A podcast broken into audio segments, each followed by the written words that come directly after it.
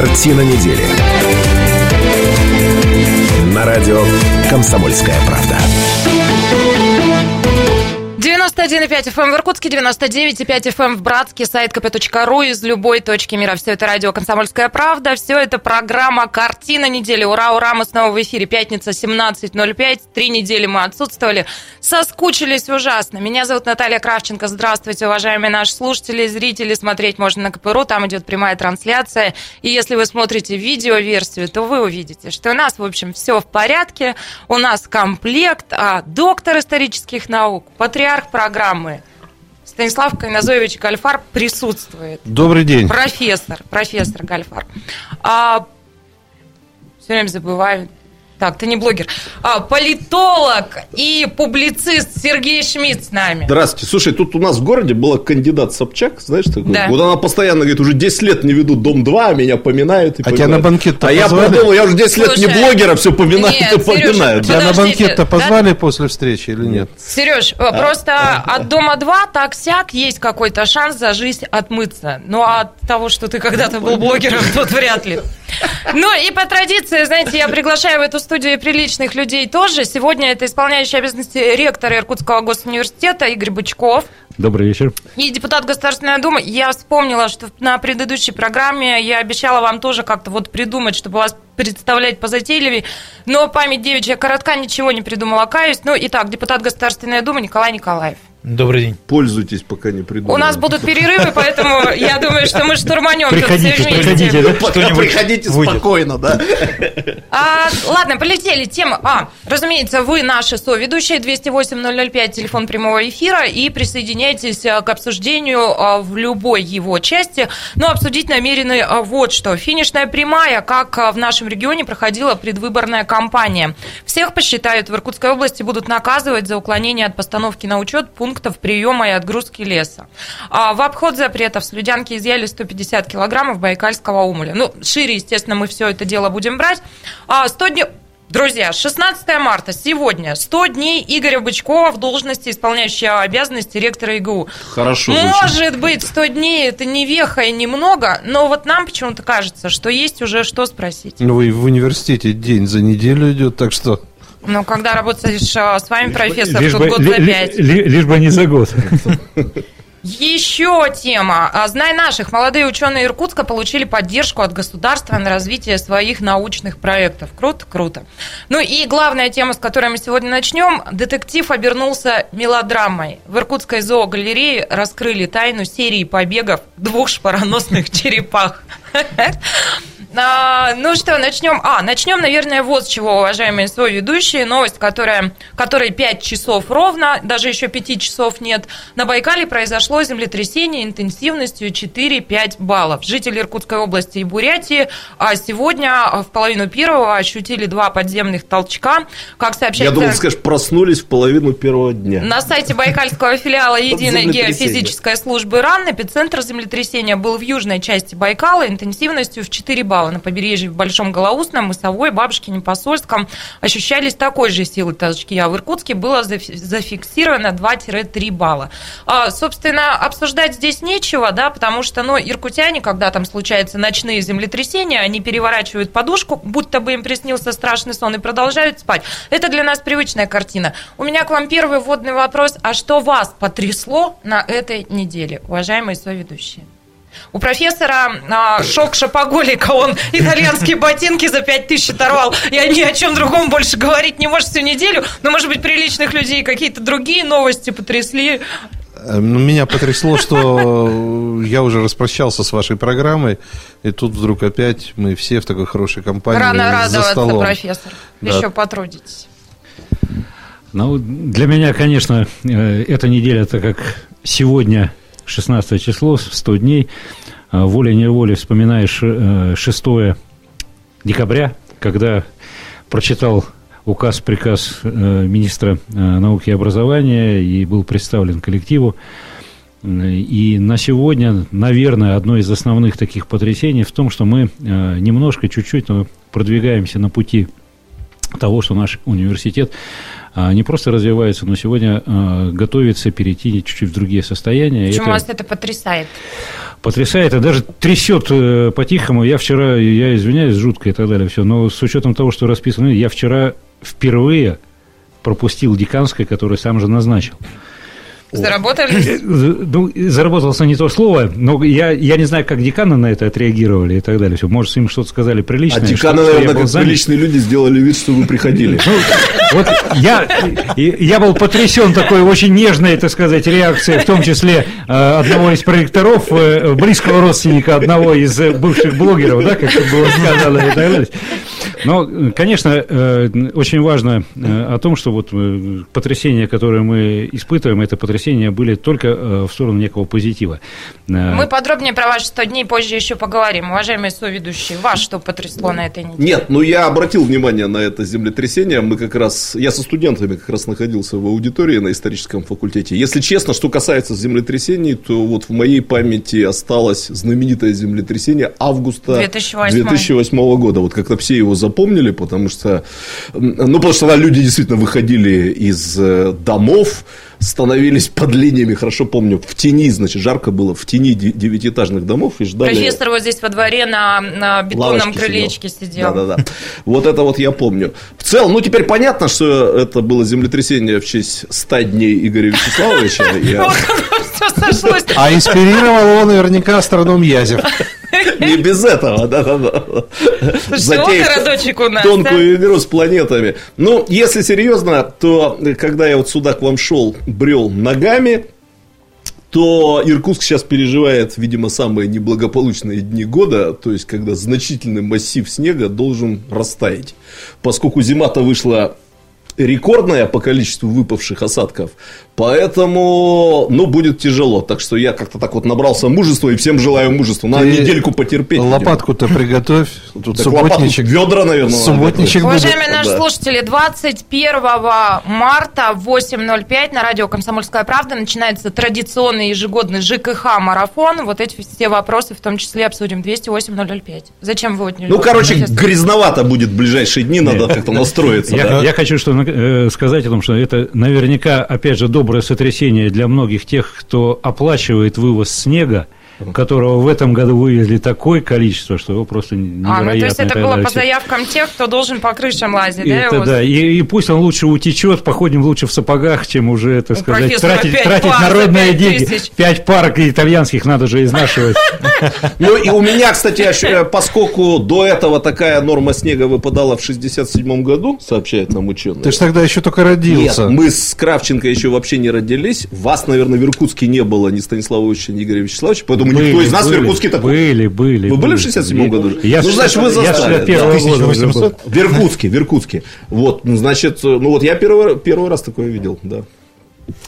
Нет, ну, что касается моей сейсмоустойчивости, то она, ну, как бы себя оправдала сегодня, поэтому я только узнав новость, я подумал, что да, наверное, именно вот в этот, в этот момент у меня там то ли голова закружилась, то ли показалось, ну, как обычно бывает, мы оправдываемся задним числом. А что касается вообще этой недели, то, наверное, я, позвольте, как бы, я же не могу, я же депутат под, с политическим уклоном, Конечно. что мне кажется, мне кажется, да, что подводить итоги этой именно недели еще рановато, мы ждем воскресенья. Слушайте, спасибо вам огромное, Николай Петрович, потому что вы вот сейчас э, а, все и придумали. Я же э, говорила, что надо как-то вас позатейливо представлять, но, по-моему, это неплохо. В смысле, президентские выборы Николай Петрович не придумал. Устойчивый депутат и депутат с политическим уклоном. Мне кажется, круто, все сошлось. Вот прям на выбор можно будет. Ну и, собственно, про выборы мы будем говорить уже через пару минут. 18 марта, единый день голосования. И э, сегодня, с завтрашнего дня, с нуля часов а, с полуночи, вот 17 марта, начинается а, День тишины, но сегодня можно. Можно обсудить все, что происходило в любимом регионе, как шла предвыборная кампания, и а, сдается мне, мы сумели отличиться в очередной раз. Вот все это будем обсуждать через две минуты. 208-005, присоединяйтесь.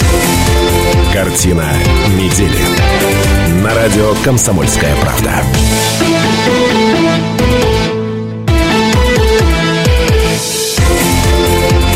Картина недели.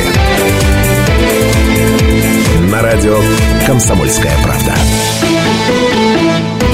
Это радио «Комсомольская правда», это программа «Картина недели». В этой студии Шмидт, Гальфарб и Кравченко. Наши соведущие сегодня Игорь Бычков и Николай Николаев. Еще раз здравствуйте, уважаемые слушатели. Ну, а мы не будем тратить время, да, и, собственно, пойдем к теме. Мы хотели бы обсудить вместе с вами, 208-005, телефон прямого эфира, присоединяйтесь, а, то, как проходила а, предвыборная кампания а, в нашем регионе. Я уже сказала о том, что наверняка мы отличились, и наверняка по стране нас заметили, потому что, ну, как мне кажется, самая поэтичная компания была у нас. И вот почему. Дайте нам фрагмент, пожалуйста. Из года в год плебейская свобода все отвратительней, и заводя уют, здесь внуки взбунтовавшегося сброда, а нас поэмы пишут и поют, золотя кресты, лобзая образа, вы нас при всех потугах не поймете, так дребежи на самой верхней ноте – России канувшей последняя слеза. Сдается мне ничего подобного в стране нигде не было, но как-то, во всяком случае, я наблюдала, пусть не очень пристально, но все-таки смотрела за тем, как проходят дебаты в разных регионах. Нет, Друзья. я сразу хочу сказать, что как только стало известно, что Виктор Владимирович Бронштейн Наш стал соведущий картины недели, один из кстати. наших соведущих, который тут тоже всегда ярко себя показывает, э, как только стало известно, что он стал э, доверенным лицом упомянутого, кстати, мною кандидата Собчак Ксении Анатольевны, я сразу сказал, что вот какая бы в дальнейшем ни была политическая биография Собчак, таких доверенных лиц, вот равных ему по мощи и по силе, у нее не будет точно. Ни в Москве, ни в Петербурге таких нет. И действительно, как не включу телевизор на дебатах, там и стихи, и яркие выступления. Меня даже вот упомянул, тоже приятно было. Одним словом, в восторге. В восторге. А что еще вызывает ваши восторги? А может быть, какие-то совсем иные чувства у вас от нынешней кампании? Знаете, пока вы собираетесь с мыслями, я хотела вот какую ремарку сделать. У нас а, здесь а, на радио «Комсомольская правда» тоже проходили дебаты. А, и для меня так и осталось... А Виктор Владимирович приходил к вам сюда? Да, разумеется, а, приходил. Читал приходил стихи, да? Смотрите, вот... Это был том пятый. Ладно, раз ты меня на это вывел, давайте я расскажу а, все-таки, кто добросовестно представлял своих кандидатов. Вот кандидаты Путин, Собчак, а, а, Жириновский, Грудинин и Явлинский. Вот их представители разу не пропустили дебатов и использовали каждую предоставленную им возможность. Остальные, это, собственно, Сурайкин, Титов и Бабурин. Бабурин, да. Вот их людей, вот представителей этих кандидатов мы в студии не видели. Поэтому, знаете, ну не то чтобы я уж очень огорчена, ну ладно, как вышло, так вышло, но мне так все-таки хотелось хоть от кого-то получить ответ на вопрос, а что Титов? Что Титов? Нет, без ответа. И вот, кстати, странная история. Я все думала, что это ну, тизер, что вот компания будет идти со слоганом «А что Титов?», а потом в конце появится какая-то мощная разгадка. Ну, да, а уже не появится. Фирма Селдон, помнишь, была? Ксения Анатольевна, я думаю, после визита в Иркутск и вот после пламенных, после пламенной революционной поэзии Виктора Владимировича решила, как вы знаете, партию собственную создать. Да, да. Так что, ну, я, естественно, в этом ничего не вижу, просто вот Иркутск, мне кажется, подвиг вдохновила ее, да? Нет, если дело дойдет до думской кампании, это какой, 21 год у нас же будет, да? А, э, да, 21 да. То, это мне кажется, тройка Собчак, Гудков, Бронштейн прекрасно бы смотрелась. Я думаю, что Ксения Анатольевна теперь для партии просто должна что-то Или Собчак, Бронштейн, Гудков. Подобное, из искры возгорится пламя. В общем, там какой-то поэтический нужен слоган. Нет, ну, вы знаете, на самом деле, э, там э, тоже даже, даже сейчас обсуждаем, да, э, значит, поэтические слоганы, вот какие-то шоу и так далее, и так далее. У меня такое ощущение, что есть вообще предвыборная кампания, она разделилась на две части. Одно это вот давайте мы что-нибудь посмотрим, повеселимся, ну, судя по тем заявлениям, которые мы слышали. А другое это все-таки серьезное, потому что э, то же самое выступление и послание президента Федеральному собранию, если сравнить с и целями, и с представленными возможностями, и с мощью страны, и сравнить все остальные заявления, ну, это, знаете, такое два мира, два детства.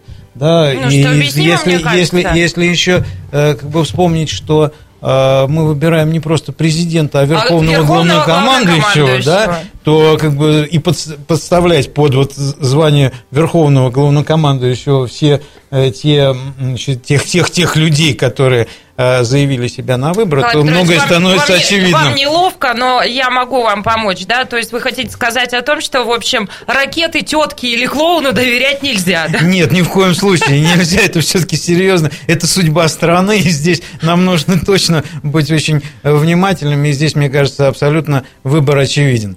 Э, Вот я здесь бы тоже хотел продолжить. Я, конечно, с удивлением услышал о том, что здесь на «Комсомольской правде» были представители Путина. Да, конечно. Я как-то как, как-то нигде... А почему с удивлением?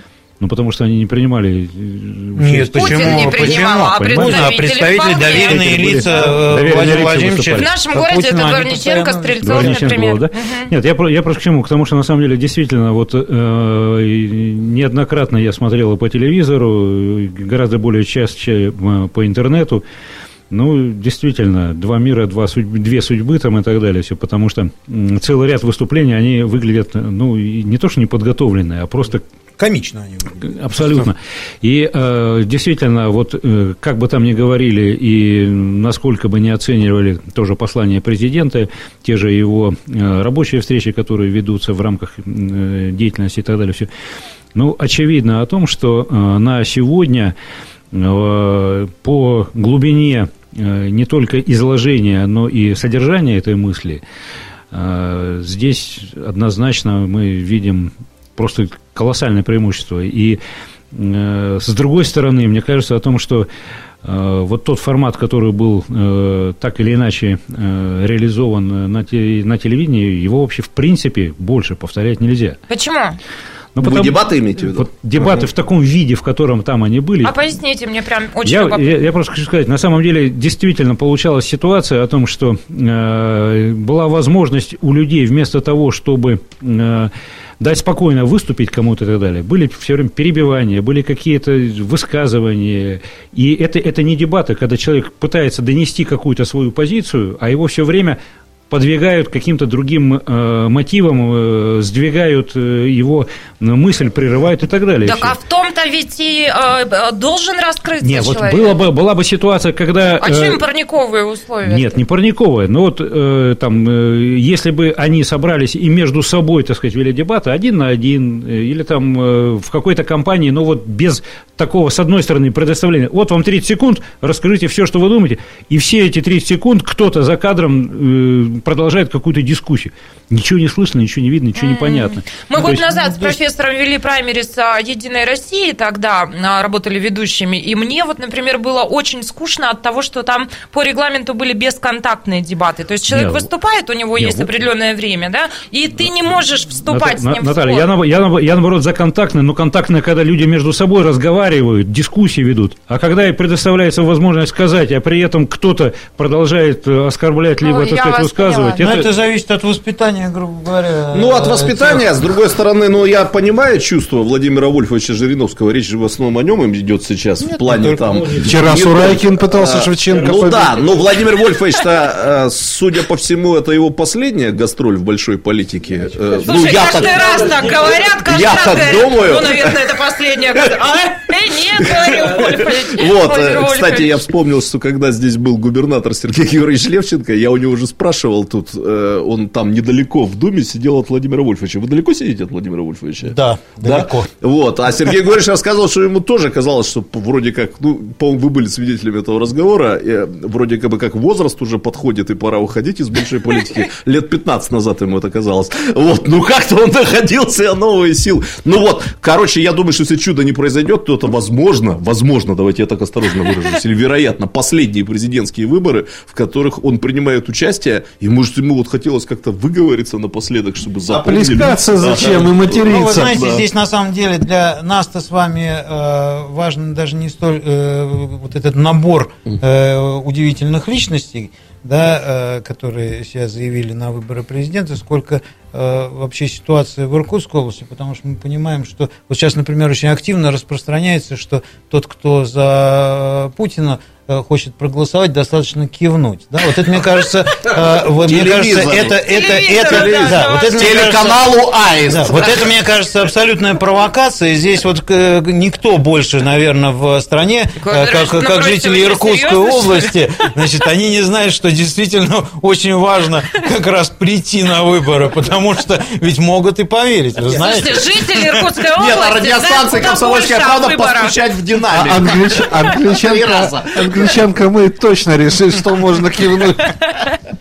Вот поэтому нет, здесь серьезно, и, и, э, в общем-то, никто, э, как э, жители Иркутской области, не знают лучше, что насколько важна и стабильность вообще власти, и насколько важно действительно прийти на выборы, потому что может быть всякое. А в нашем эфире все стабильно, и в 28 минут мы выходим из эфира на 4 минуты, потому что пока мы тут обсуждаем выборы, в мире происходит много разного интересного. Послушайте новости, а потом возвращайтесь к нам. Картина недели. На радио «Комсомольская правда».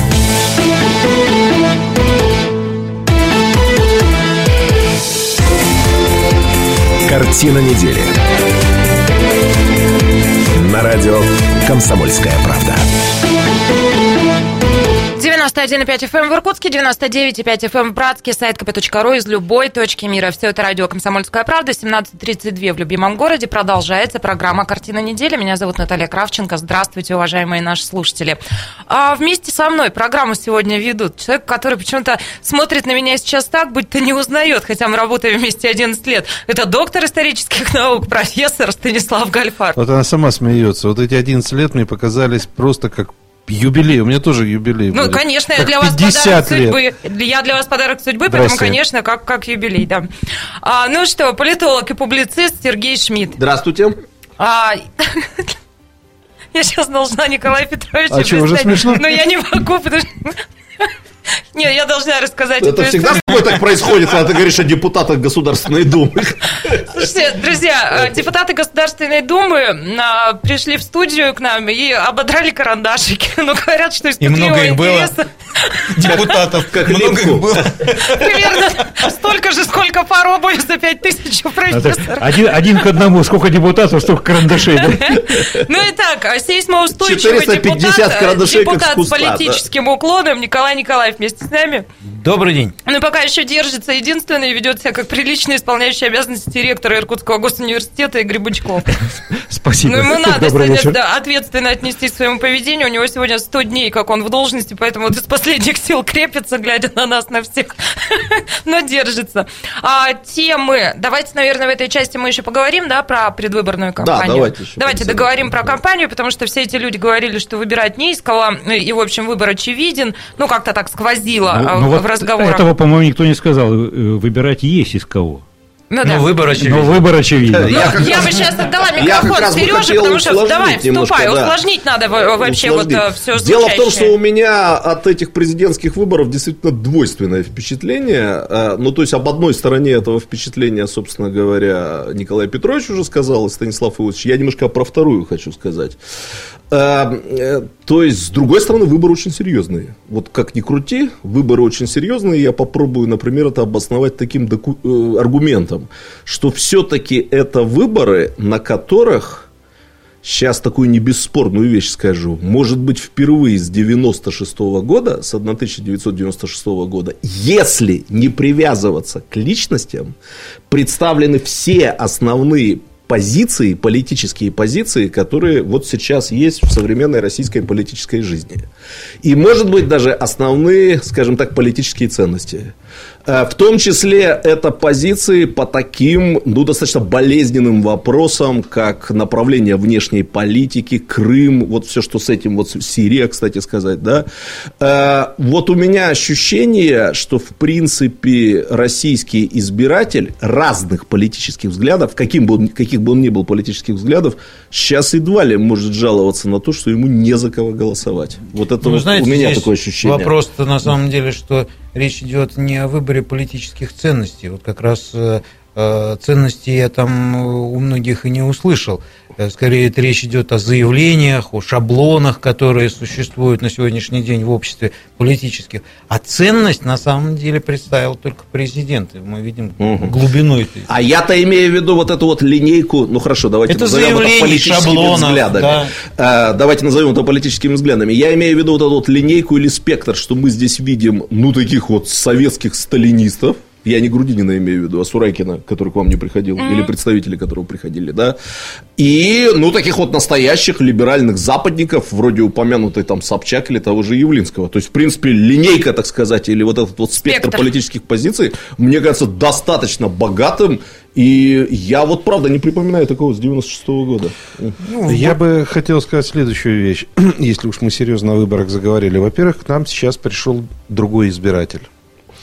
А пришли люди, которые в 90-х годах еще ходили в школу, а сегодня это достаточно зрелые люди, которые э, родились уже при другой власти, при другом, при другом экономическом строе, и у них, к счастью, наверное, уже нету вот этого коробочного мышления. Они уже мало чего боятся. Раньше мы все время оглядывались, сейчас эти люди уже мало оглядываются, лепят ну, иногда лепят, иногда говорят то, что они думают. вот не всегда это, наверное, разумно, э, то, что они говорят, но тем не менее. И второе, на что бы я хотел отметить, ажиотажного спроса меньше стало. Что вот сейчас все говорят, да, вот выборы прошли как-то так незаметно, тихо, спокойно в провинции, никто никому ничего. Ну, это нормально. Это значит, что появились какие-то силы, которые уже э, цементируют э, в каких-то сегментах общества. То есть э, мы увидели другого коммуниста с другим лицом. А мы увидели, что президент, э, раньше же президент вообще практически не участвовал в избирательной кампании, я не говорю только про Владимира Владимировича Путина, а все это было как бы косвенно, за него пели песни, за него танцевали и говорили изберем такого-то. А здесь я вижу активность, вот именно избирательную активность. Я думаю, лет через, наверное, следующий цикл президент, который будет идти на выборы, он уже будет сам активным участником избирательного процесса. То есть, наконец, придет на дебаты. Не, э, уважаемые коллеги, значит, что бы мне хотелось отразить. На самом деле, э, я не хотел бы э, сейчас говорить о том, что вот у нас целый спектр политического выбора среди вот этих э, кандидатов, которые есть. Ну, извините. Вам кажется, номинально представлено? Да, нет, ну это вот для меня лично, я сейчас вот думал, как это все выглядит, это приблизительно как в школе, ребят. Ну, там есть те, кто хорошо учится, плохо, есть хулиганы, есть тогда все. Но это же не означает о том, что на самом деле мы видим э, среди лидеров вот их всех и выставляем на одну линейку, понимаете? Вот для меня лично о том, что, ну, э, в силу разных причин. Эти люди попали на первые э, полосы газет, на э, экраны телевизоров, тогда все. А что, мы не знали, что они есть? Знали. А что мы сегодня можем сказать о том, что на самом деле э, именно им можно, именно как кандидатам, доверить будущее страны? Да мы четко видим, нельзя – вот просто нельзя и так далее. Все, потому что, э, с одной стороны, я двумя руками за там, э, свободные дебаты, либеральный подход, там, сталинистский подход, какой угодно. Ну, поймите, мы же на самом деле обсуждаем не с точки зрения, а что у нас есть из э, политических взглядов. Мы же с вами не смотрим сегодня просто о том, что, э, ребята, вот есть некая, не, не, некая такая комбинация, которую стоит рассматривать ну, на равных. Упор в персонале, да? Не, не, должен, упор не должен в, быть. Упор, упор должен быть в том, что за этим должен быть, ну, в хорошем смысле, я без этих самых все, должен быть общественный запрос, общественное движение – мы же не можем с вами сказать о том, что на сегодня вот эти люди представляют широкое массовое некое движение в интересах развития страны. Есть? Есть. Ну, ребят, ну у нас что с вами, анархистов нету? Есть. У нас нет, э, извиняюсь за выражение, тех, кому э, наплевать на сегодняшнюю природу, наплевать на экологию и так далее, все, и они э, видят только получение денег как основной. Есть. Но это же не означает, что если бы они там были, то это означает о том, что вот смотрите, как это здорово, что теперь у нас там есть люди, которым на самом деле на будущее, э, допустим, там э, природа окружающей среды вообще все равно. Понимаете, вот э, лично у меня такое ощущение о том, что мы в чем-то, в чем-то, в том числе и в рамках этих предвыборных дебатов и так далее, все, мы в какой-то немножко игру, что ли, поиграли. вам в этом видится, и, игру да? какую-то поиграли. А серьезность, вот ответственность, которая есть, э, э, серьезность в э, том, что, а дальше же это надо реализовывать. Понимаете, дело в том, что одно дело ты э, там понарассказывал, что там э, твой взгляд о том, как там Крым, Сирия, пятое, десятое. Теперь в страшном сне, представьте, избрали. И что? И что дальше? Это нужно, за это решение же, ответственность. Это же, это же, это же все, понимаете? И здесь-то вот я э, что поддерживаю, почему, скажем, я обратился к студентам, почему я Вчера раз, самое, обращался к научной общественности. Надо прийти на выборы, надо обязательно сделать свой выбор. Вот не кивнуть в телевизор, и что, прийти и сделать ответственно, правильно. Вот это вот, на мой взгляд, просто очевидная необходимость, которая существует. Многие, смотря вот на этот цирк, вроде говорят, ай, ребята, погода замечательная, поеду я на шашлычки лучше, чем там этим заниматься.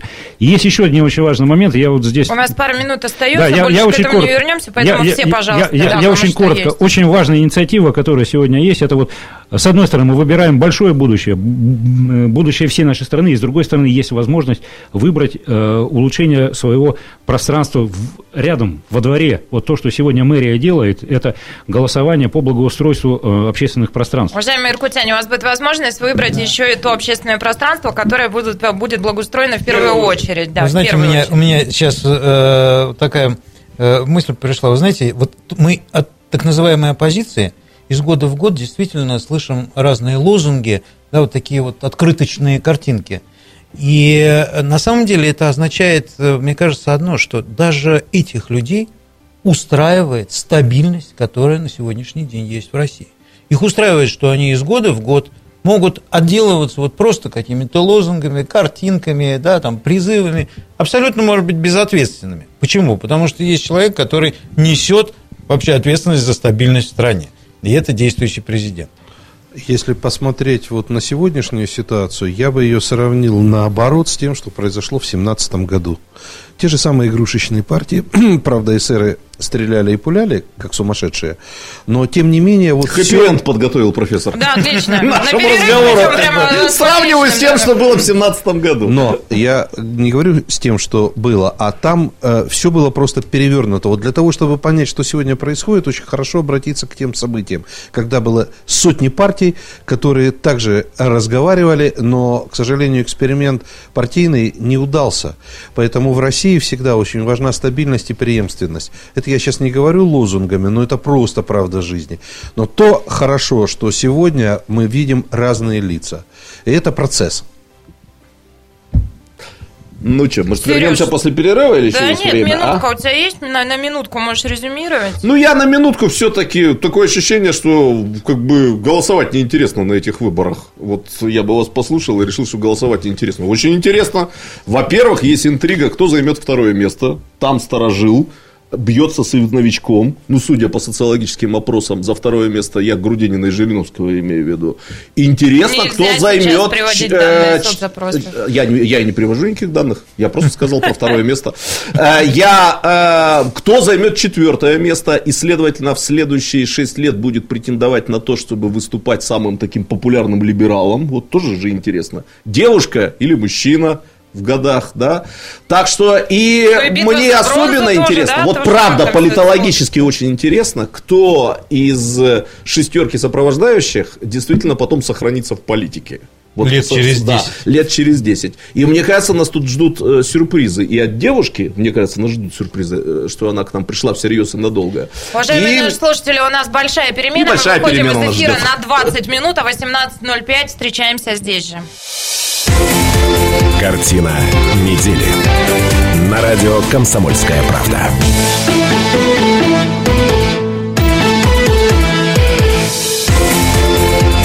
Картина недели. Радио «Комсомольская правда». 91,5 FM в Иркутске, 99,5 FM в Братске, сайт kp.ru из любой точки мира. Все это радио «Комсомольская правда», 18.05 в любимом городе. Сегодня пятница. Все это означает, что а, программа «Картина недели» в нашем эфире. Каждую пятницу мы собираемся в этой студии. Для чего, профессор? Ну, для чего? Для того, чтобы приличные люди могли повоспитывать неприличных людей. А, Надо же какие-то педагогические за функции за здесь присутствующими вы видите в отношении себя, да? Ладно. А кстати, профессор след- Гальфарба миру А, показать. кстати, следующую пятницу-то вас не будет, судя по всему, Наталья? Кстати, в следующую пятницу у вас не будет, судя по всему, профессор. И а, в следующую пятницу работать для вас будет Сергей Шмидт, а, политолог и публицист. Здравствуйте. Что-то даже не смутился, что один будешь программу вести. Да что? Бесстрашный политолог и публицист. Но все-таки представлю вам доктор исторических наук, профессор, патриарх Кайназоевич прогуливает следующую Профессор с возу доценту легче. Принес мне записку, да, отпросился. Станислав Гальфар. Добрый вечер. Мы отбываем просто на чемпионат СМИ по рыбал, рыбной ловле. По подледному лову. Да, Кравченко беру Подледных с собой. читателей будете. Берем с собой, ничего себе, берем с собой профессора, друзья, профессора и мотобур, вот наш багаж. Кстати, именно ведущая радиостанции «Комсомольская правда» Евгения Дмитриева в 2017 году выиграла этот международный чемпионат и переходила границу с Монголией, весело помахивая мотобуром, который ей дали за победу. Ну, а сейчас она будет поднимать за нами «Комсомольской правды». Да, на открытие этих соревнований она будет поднимать флаг. А, ну и а, вместе с нами программу сегодня ведут а, исполняющий обязанности ректора Иркутского госуниверситета Игорь Вячеславович Бычков. Добрый вечер. И депутат с политическим уклоном, и, как сегодня выяснилось, сейсмоустойчивый депутат Николай Николаев. Здравствуйте. Темы, которые мы хотим обсудить в этом части, ну, вот на самом деле достаточно много, мы тут сами не определились за эфиром, о чем поговорим. Ну, а давайте начнем, собственно, со 100 дней Игоря Бычкова. Сегодня, 16 марта, 100 дней – и почему-то нам с профессором кажется, что это время, когда уже можно за что-то и о чем-то спрашивать. Игорь Вячеславович, каково вам жилось в последние 100 дней? Жилось замечательно, жилось красиво. Э, день начинался пол седьмого, заканчивался пол первого.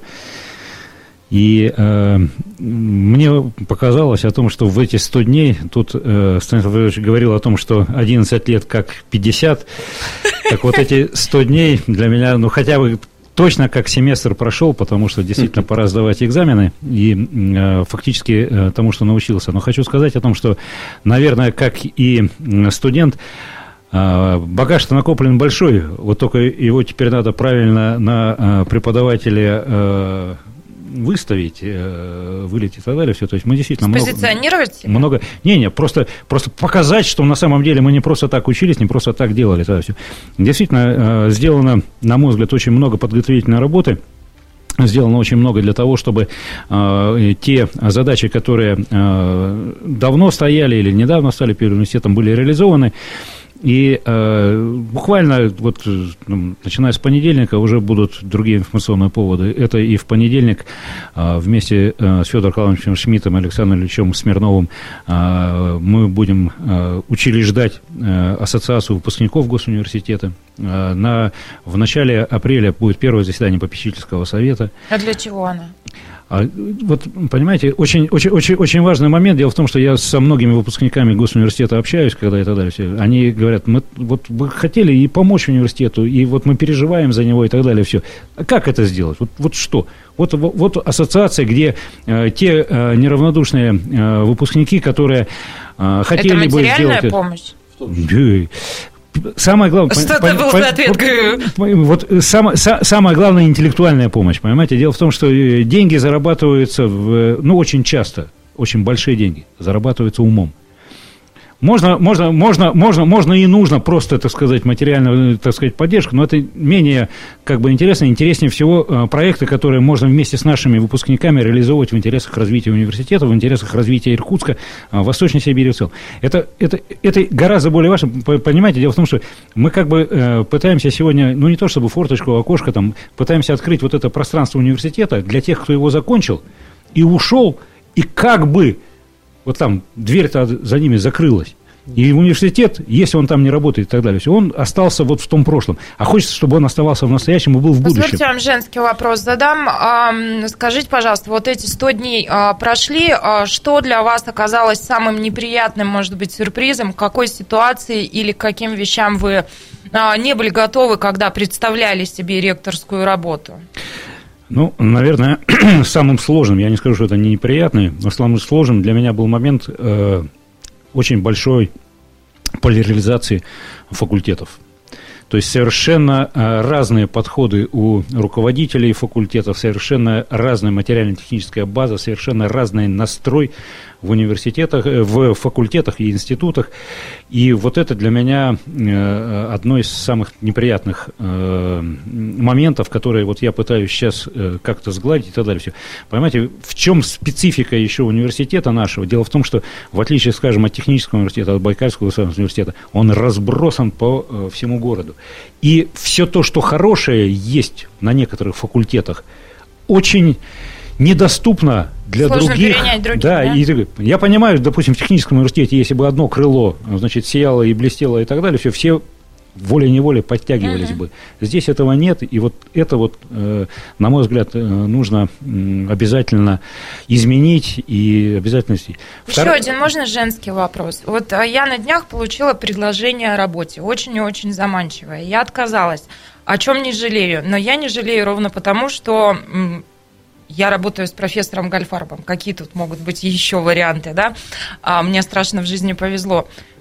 Вот честно, был ли когда-то такой момент, хотя бы длиной в секунду, когда вы пожалели о принятом решении и подумали, да вот зачем оно мне все надо?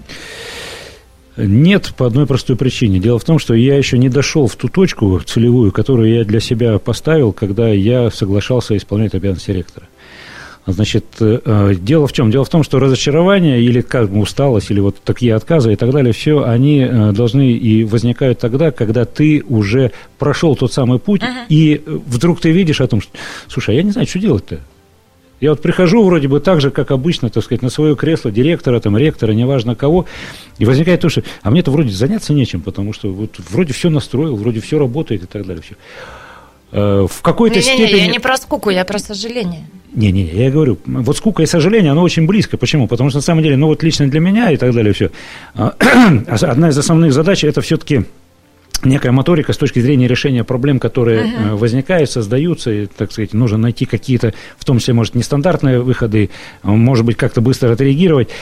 А, когда выстраивается система, э, ну, мы с вами знаем примеры и в политической, и в другой сфере, когда все выстроено, когда все идет как по люди начинают скучать люди начинают сожалеть, и, и э, вот здесь э, основное. Сожалеть о том, что я принял такое решение, да пока вроде рано, 100 дней, э, столько всего, пока мы только занапланировали, столько э, вот заложили, так сказать, фундаментов, заложили зарядов, в том числе стратегических, которые должны выстроить э, друг за другом в правильной последовательности для того, чтобы э, продвинуться вперед и так далее. И, все. и э, сожаления нет никакого. Есть, может быть, очень важная еще черта, мне она это другая, это то, что мне нравится и так далее. Все. Дело в том, что огромное количество людей, для которых университет – это не место, где они э, работают. Это пространство, в котором они живут. Они придумывают, они сами себя реализовывают, они сами себя... Так же, как ваше пространство здесь, но вы, правда, скромно поделили его с одним гольфарбом, но я думаю, что здесь хватает места и другим, и так далее, все. Но по сути своей, вот там огромное количество людей, для которых университет – это жизнь. А это вот, не э, работа. Вот, мне кажется, красивая точка сейчас была. Игорь Вячеславович Бычков 100 дней на посту исполняющего обязанности ректора Иркутского госуниверситета. Мы про ИГУ часто говорим, что это градообразующее предприятие, поэтому судьбе вуза в нашей программе много внимания уделяем. На две минуты а, выходим из эфира, после вернемся, встречаемся здесь. Картина недели. На радио «Комсомольская правда».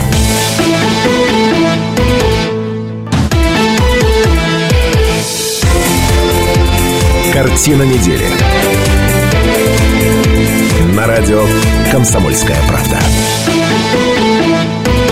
Радио «Комсомольская правда». Продолжается программа «Картина недели». В этой студии Шмидт, Гольфарб и Кравченко. Наши соведущие сегодня депутат Госдумы Николай Николаев и исполняющий обязанности ректора Иркутского госуниверситета Игорь Бычков.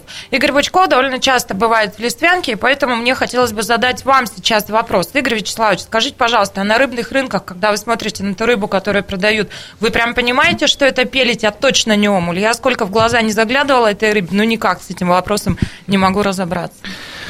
Э, честно говоря, на э, рынках Костянки я не заглядываю в глаза ни одной рыбе, а любуюсь, а любуюсь, а любуюсь, а любуюсь, а любуюсь, а любуюсь, а любуюсь видами э, Байкала, потому что, по сути своей, рынки, на которых ведется эта торговля, на мой взгляд, они, мягко говоря, далеки от той, от того комфорта, от той вот реализации, которая должна быть.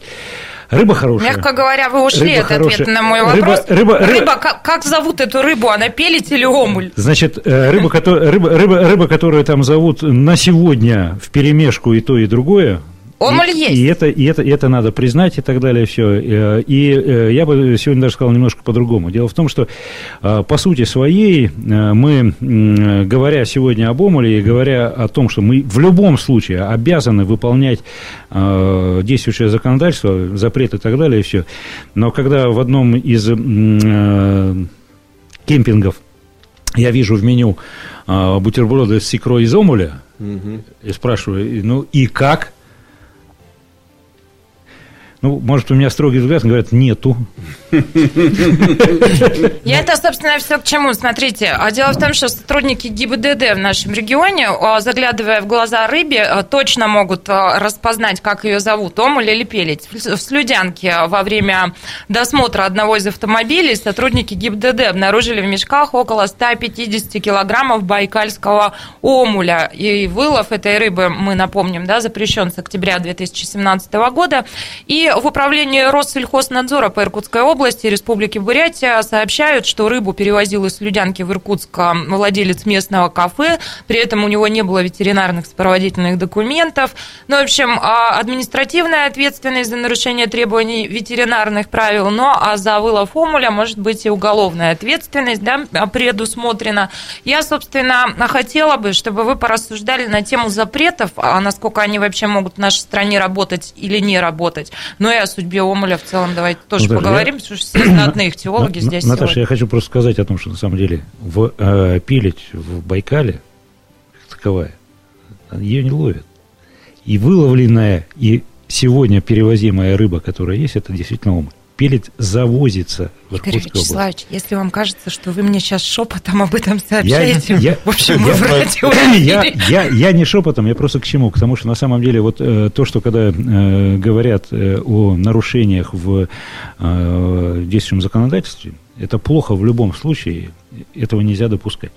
Речь о другом о том, что на самом деле, если мы говорим о необходимости введения каких-то ограничений, эти ограничения должны быть понятны, обоснованы и должны иметь определенный э, промежуток действий, чтобы эти ограничения либо снимались, либо они как-то э, дальше уходили на второй план.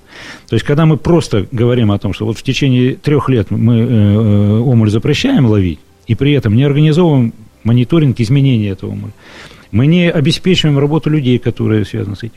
Мы не обеспечиваем э, сегодня общественное понимание того, что ну, на самом деле нам действительно омуль надо сохранить, потому что э, он находится в критической ситуации. Если у нас и нет этих данных, то мы говорим, ребят, ну придумали они там что-то вот А там, мы точно наверху. знаем, что он в критической ситуации? На мой взгляд, нет. На мой Вы взгляд, его не считали на, особенно? На, нет, его считали, но его считали одним способом. Ну да, это да. Э, связано с заходом Мы знаем, на что существует альтернатива. Существуют да. разные способы, но дело-то в другом. Дело в том, что, на мой взгляд, если уж мы вводим такой запрет, мы должны предпринять максимальные необходимые меры для мониторинга его количественного состава половозрастной структуры, отслеживать его, дальше контролировать. При этом, опять же, э, вопросы, э, наверное, стоило к этому, ну, не с Луны мы все свалились, стоило к этому готовиться. Если мы говорим о необходимости рыборазводных заводов, мы говорим о том, что необходимо обеспечить э, дополнительное разведение омуля другой рыбы. Давайте это делать, давайте в это вкладываться. Если мы говорим о том, что на самом деле мы видим, что в экосистеме происходят какие-то сдвиги, мы должны четко понимать, что эти сдвиги происходят за счет антропогенного вмешательства. Или это просто природное ну да, да. То есть, понимаете? Ну, вы знаете, здесь, э, э ну, во-первых, исследования были проведены, насколько я знаю, и материалы этих исследований есть, соответственно, как приложение к соответствующим постановлениям. И, э, ну, это, это, в общем-то, достаточно было спросить и местных жителей, да, даже на стороне Бурятии, где в Серенгу э, заходили годами, да, там, столетиями вот эти стада омуля, то сейчас уже, вот я там в прошлом, позапрошлом году общался с людьми, говорят, нет, нет, Так не по ценам на омуль не можно было заходит. смотреть. Меньше ну, вот омуля, что касается, цены, да. то, что вы спрашиваете, э, заглядывать ли в глаза продающейся рыбе, можно не заглядывать, а спросить у э, продавцов, они абсолютно откровенно говорят, что да, это омуль, а когда им напоминаешь, что а как же так, вроде э, запрещено, они отвечают достаточно просто, но я же продаю, а не вылавливаю. Вот э, здесь, мне кажется, очень важно то, что э, запреты, для того, чтобы они были эффективны, они не только должны контролироваться, но они должны быть правильно, правильно сформулированы. Потому что если бы э, был запрет на торговлю омулем, то здесь совсем другая была бы картина, и контролировать эту историю было бы значительно легче. А что у нас так все бестолково, друзья, скажите?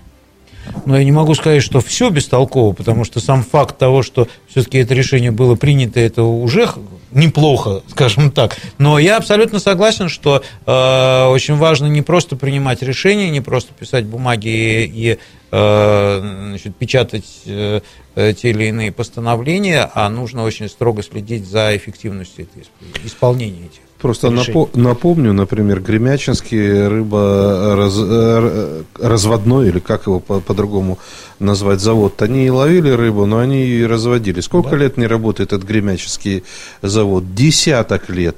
И сейчас по окружности Байкала практически никто этим не занимается. Там есть частные инициаторы, которые этим балуются на самом деле. Это очень сложная э, система, дорогостоящая. Поэтому, ну, и- и на самом деле рыбы стало очень мало. У меня есть друг и твой знакомый, Точно. Коренев, рестора- ресторатор, которого хобби... Ведущий картины недели. Ведущий картины недели, председатель общественной палаты. У него хобби, он охотится, занимается подводной рыбалкой. Вот Он плавает везде по Байкалу и говорит, Без «Ры- трофеев. рыбы нету, говорит, даже щуки практически не стало. А антропогенная это или нет, съел ли ее тюлень, эту рыбешку или нет. Но... Или члены общественной Или палаты наохотились. Но, но скажу че- честно, мне сегодня позвонили, сказали, рыбы надо, мы привезли свежий омуль. Я сказал, нет, не могу. Иду на передачу, в которой Слушайте, уважаемые слушатели, вот посмотрите, что происходит, да, ну... Ладно, давайте еще про Байкал. А Из ленты свежачок привожу вам заголовок. Пункты сбора судовых отходов построят на Байкале. В мае 2018 года там планируется начать строительство пунктов сбора судовых отходов. ТАСС сообщает со ссылкой на начальника управления по надзору за, исполнением законов о защите интересов государства На и каком общества. берегу? На нашем или на берегу. Бурятии? Вот прям приведу все дословно. Вопрос сбора и утилизации отходов, сбрасываемых с кораблей в озеро, был решен в судебном порядке по инициативе прокуратуры. Строительством соответствующих пунктов займутся органы власти. Что за органы власти? Ранее также сообщалось, что Восточно-Сибирское речное пароходство построит новый танкер-бункеровщик для сбора судовых отходов до 31 октября 2019 года. В настоящее время нефтесодержащие источные воды на Байкале принимает судно комплексной переработки отходов «Самотлор», а, но тоже Восточно-Сибирское речное пароходство. Для покрытия существующей потребности необходимо три таких. Вот опять же, вроде славно, да, но какие-то власти, какие органы власти этим должны заниматься, кто вот... Да что это за вопросы у нас задает ведущая? Что это за органы власти? Как понимать? Ну, вообще надо, вообще надо правильно на сказать- него ответить? Ну, вообще надо сказать, что э, слава богу, хоть что-то двигается, потому что на сегодняшний день мы прекрасно понимаем, э, одно судно, которое стоит в Байкальске, оно не может, в принципе, обслужить э, все суда по приему вот э, всех вот этих посланиевых вод.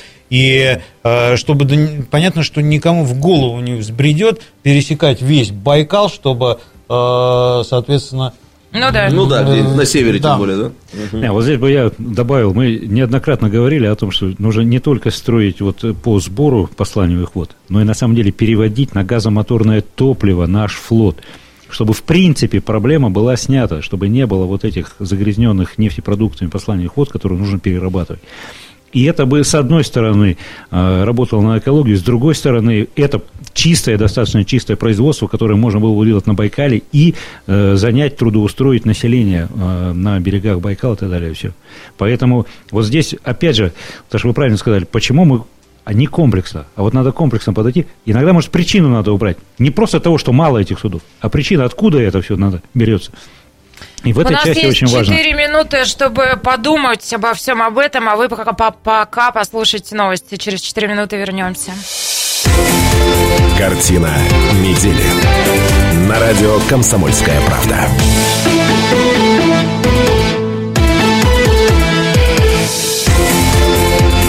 Картина недели. На радио «Комсомольская правда». 91,5 FM в Иркутске, 99,5 FM в Братске, сайт kp.ру из любой точки мира. Все это радио «Комсомольская правда», все это программа «Картина недели». Шумно у нас за эфиром мудрецы невр- неврастенники вошли в раж, разгорячились, э, спорят мощно, а в эфире ведут себя как приличные люди. Не знаю, хвалить их за это или нет, а, но, в общем, было горячо. А, собственно, я вам их представлю. Четыре минуты мы не виделись, а вдруг а, кто-то к нам присоединился только что. Или изменился А, лицом. Горячий доктор исторических наук, профессор Станислав Гальфар. Добрый вечер. А, горячий исполняющий обязанности ректора Иркутского госуниверситета Игорь Бычков. Добрый вечер. Ну, такой тепленький, едва-едва политолог, Шевелится. Сергей Шмидт. Добрый вечер. Ну и эм, сейсмоустойчивый депутат Государственной Думы Николай Николаев. Боже мой, Здравствуйте. Каждую пятницу я провожу в какой-то такой полусумасшедшей компании. Но спасибо, что вы с нами, Что-то уважаемые ведущей сегодня какой-то нервический смех ее часто пробирает, пробивает на это. Так а дело. позади выборная кампания, мы все, я думаю, подвыдохлись, и, в общем, да, С понервничать учетом немало. того, что она три недели не вела, и в следующий раз это уже не будет, она нервничает, переживает. Как же так? Что же так случилось? Вячеславович, вот спасибо, что вы понимаете Она мое просто под рвение к впечатлением, работе. когда сюда приходили представители Собчак, она до сих пор вот все стихотворения переписала и на ночь Ну, просто их понятно. цитирует. Я, Наташа, хочу добавить, что в этом году в Иркутской области выборы в законодательное собрание, поэтому много интересного в Выдыхать твоей рано, жизни да. впереди. В общем, да. нервический в смех ведущей тоже. сделает ее еще более нервным, да? А, я хочу рассказать вам совершенно чудесную историю. В Иркутской зоогалерее, друзья, разобрались мы. Раскрыли тайну серии побегов двух шпароносных черепах. Виной всему профессор. Оказалось... Любовь? Любовь, Да, мы сразу с профессором это вычислили. А вот вы знаете, мы сейчас с вами поговорим. Вот дело в том, что очень разное Наташа, а восприятие всех. Сейчас все расскажу, история классная. Николай Петрович Николаев первым делом, узнав об этом, сказал, вот она, тяга к свободам. Свобода, Свобода. свободолюбивые черепахи. Да, а я, а я только вот прочла заголовок, я сразу поняла, что речь здесь о любви, друзья. Накануне Фиона снесла 11 яиц. Как рассказала директор Людмила Юшкина, это большая редкость для этих обитателей в неволе. Влюбленная парочка Фиона и Шрек поселились в Иркутске 7 лет назад. Они пришли сами сюда. Так Шрек от нее убегал? Или Сейчас, ну погодите, дайте я расскажу. Я понимаю ваше нетерпение, мне тоже хочется во всем этом разобраться. Ну, слушайте. И в декабре вот они, семь, а, они совершили свой первый побег из вольера. Самец, вес, вес которого, на минуточку, около 40 килограммов. Ничего себе То черепашка. есть черепашка чуть-чуть поменьше Ну, это со шпорами вместе. 40. Ну, с другой А, а бог его знает, может, это и без шпор. Комплект, Со шпорами да. точно уж. Разбил толстые стекла и сбежал. Слушай, вот это вообще круть. Представляете? Самец Наяривает. Черепахи, да. Они сбежал. ломанутся, как сайгаки. Он решил, что Пума алименты платить будет. За ним последовала и самка, то есть двойной побег. Потом были еще попытки. И вот что об этой истории рассказывает Людмила Ёшкина.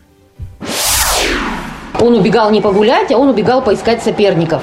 То есть у них, чтобы семья сложилась, ему нужно с кем-то обязательно подраться, пободаться. И мы сейчас понимаем, что он стекло разбил не потому, что он хотел выйти, а потому, что он видел свое отражение и думал, что это соперник. То есть он разбивал стекло, пытаясь на кого-то наехать, напасть и перевернуть. Друзья, это не вся история. И Не, вот не, с этого надо было начать первую часть, где мы про выборы говорили. Подождите, так это явно там выборы черепашьего президента шпароносного были. Он на дебаты побежал. Вот так Да. устроены самцы, надо было подраться. Вот спустя три месяца Фиона отложила яйца. Все произошло под утро, и рядом не было сотрудников зоогалереи. Дальше будет такой вот излом, знаете, но в мелодрамах уже ближе к финалу должно что-то такое происходить, а, от чего хочется плакать. Ну так вот, неопытные родители пытались закопать кладку, в результате уцелело всего два. Бойца, но неопытные родители. Их поместили в инкубатор, если все сложится удачно, через 100 дней Игорь Вячеславович из них вылупится потомство. Через 100 дней два повода сразу собраться в этой студии. У Бычкова два постов, и он со Шреком потомство. Встречаемся через 100 дней. На сегодня это... Друзья, Обсу- это- Обсудим, кто результативнее, да? Друзья, я почему про эту историю рассказываю? Не просто потому, что, ну, как-то вот под финалочку хочется нам всем похохотать. Это ведь речь-то про любовь, а в городе в любимом уже вполне пахнет весной. И даже под профессора закудрялась борода. В общем, все приметы весны, они на лицо. Быть весне, дорогие. Быть. Ну, время есть, хотите обсудить Нет, Фиону? подождите, я все понял, кроме одного. Они где яйца-то отложили? Ну, у себя в вольере. А, то есть их потом загнали обратно? Ну да. Ну, вообще, А. и вообще, если честно, это, э, конечно, тоже такой очень серьезный показатель, потому что э, если, если, бы, если бы профессионально подходили к содержанию вот этих зверюшек, да, э, то ничего бы такого не произошло. И я хочу вернуться к тому, что у нас очень много э, есть, ну, не очень много, да, но там три или четыре запроса и предложения о том, что как бы в Иркутске все-таки сделать зоопарк. И э, мы вот пригласили э, руководителей ассоциации зоопарков и океанариумов, э, аквариумов Мос- э, Российской Федерации. Есть такая ассоциация, которая объединяет все зоопарки и аквариумы для того, чтобы они встретились вот с инициаторами таких инициатив и, может быть, подсказали, в том числе, что же нужно предпринять, чтобы в Иркутске наконец-то появился зоопарк. Может, пелить в Байкале вырастет в итоге? Это к вопросу аквариума. А зоопарк все-таки это несколько иное.